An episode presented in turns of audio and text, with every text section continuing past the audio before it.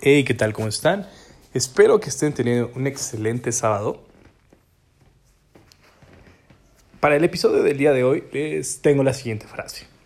El secreto del éxito es aprender cómo usar el dolor y el placer en lugar de que el dolor y el placer te usen a ti.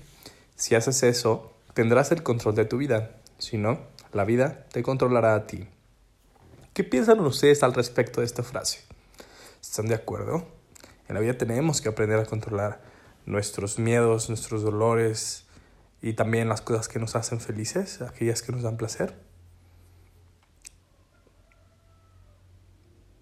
Déjenme sus opiniones en mi Instagram arroba 19 Que tengan un excelente fin de semana. Nos escuchamos mañana.